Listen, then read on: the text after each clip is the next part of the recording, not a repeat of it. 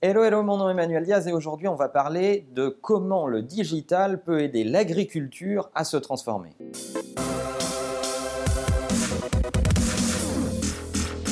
Oui, je me suis dit qu'à l'occasion du Salon de l'agriculture, c'était bien de faire un petit point sur ces deux univers qui sont a priori pas faits pour se marier ensemble, mais qui en fait ont beaucoup d'intérêts communs. Pour tout vous avouer, le sujet m'a été soufflé par Pierre et Anne Jolivet, que j'embrasse et que je connais, qui sont les deux dirigeants de Costa Rica Découverte, une super agence de voyage. Si vous avez euh, prévu de voyager en Amérique centrale ou en Amérique du Sud, allez voir ce que font Pierre et Anne euh, à ce sujet. C'est certainement les meilleurs tours opérateurs français pour l'Amérique centrale et l'Amérique du Sud. C'est des fidèles de la chaîne et ils m'ont euh, signalé que finalement, eux qui vivent dans un pays où l'écologie est reine, ce sujet de relier digital et agriculture était assez absent et on n'en parlait pas assez, alors j'ai décidé d'en faire un épisode. Je ne sais pas si vous avez remarqué, mais moi ce qui m'a particulièrement touché dans le débrief du Salon de l'agriculture, c'est de voir tous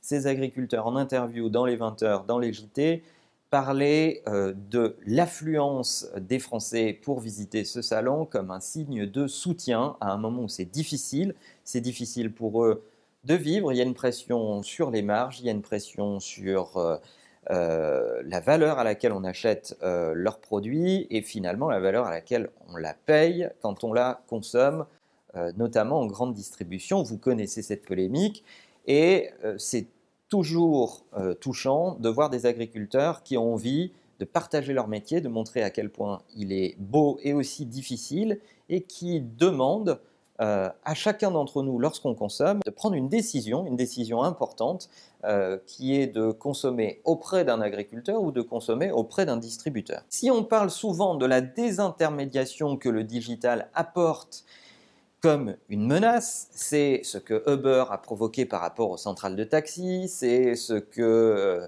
iTunes a apporté par rapport à la consommation de la musique, ça a quand même bouleversé l'industrie de la musique et on en a parlé dans des épisodes précédents, la façon dont on détecte les talents, les distribue et on les monétise. Eh bien, pour une fois, cette disruption peut apporter quelque chose d'éminemment positif. Je veux parler des circuits courts. Parce que ce que le digital peut également apporter, c'est un rapprochement entre celui qui produit et celui qui consomme. C'est une occasion pour celui qui achète de découvrir des producteurs qu'il n'aurait peut-être jamais découvert autrement. C'est une occasion pour ce producteur de vendre en direct à des clients alors que ce n'est pas son métier. Son métier, c'est de fabriquer en masse et de donner ça à des distributeurs qui, eux, vont le commercialiser. Mais au passage, le problème, c'est que la marge, évidemment, s'évapore. On paye une bouchée de pain à nos pauvres agriculteurs et les distributeurs encaissent beaucoup de marge euh, pour amener les produits près de chez vous et vous les rendre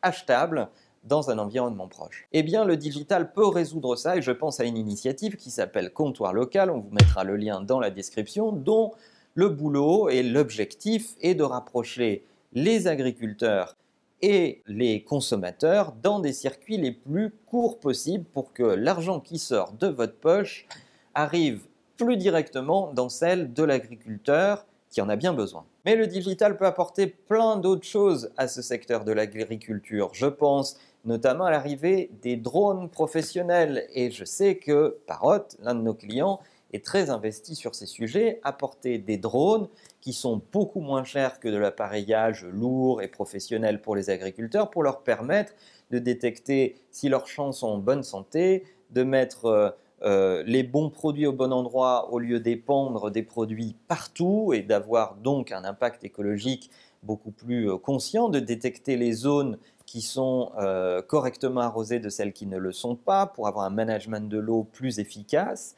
etc., etc. Mais je pense également à des startups qui font de la recherche, et notamment la startup Agricool, qui apporte des containers dans le cœur des villes et qui permettent aux citadins de goûter des produits parfaitement impeccables et écologiques. Pourquoi? Parce qu'un container, c'est un environnement écologique stable dont on maîtrise la température, l'hydrométrie et la qualité de l'air et donc, Agricool a fabriqué parmi les meilleures fraises du monde qui poussent en plein cœur de vos villes pour permettre aux citadins d'avoir ça proche de chez eux et d'aller faire leur propre récolte. Donc vous le voyez, le digital et l'agriculture, c'est certainement une grande histoire d'amour qui en est qu'à ses tout débuts. Et je suis persuadé que non seulement on peut consommer de façon plus intelligente en choisissant nous-mêmes à qui on veut donner notre argent et les circuits courts en particulier pour qu'il aille plutôt chez les agriculteurs, mais dans le digital, il y a également des tonnes de possibilités en matière de recherche et développement, des tonnes de possibilités en matière d'innovation qui méritent d'être mises dans les mains des agriculteurs pour les aider à nourrir la population comme ils le font avec beaucoup de passion. Alors, est-ce que vous avez déjà réfléchi à ce sujet ou est-ce que vous travaillez dans une industrie proche de l'agriculture et du digital? Qu'est-ce que vous faites en ce moment et sur quels produits travaillez-vous? Sur quel type d'innovation Vos commentaires nous intéressent? Est-ce que vous, en tant que consommateur, vous faites attention euh, où est-ce que vous achetez vos produits et à qui vous donnez votre argent? Finalement, on se rend compte qu'on est tous environnés de personnes qui réfléchissent pas trop en achetant. Est-ce que pour vous c'est quelque chose qui compte? Racontez-nous tout ça dans les commentaires. N'oubliez pas, bien sûr, que tous ces épisodes sont présent en podcast sur iTunes et que la meilleure façon de marcher, c'est de vous abonner. À bientôt.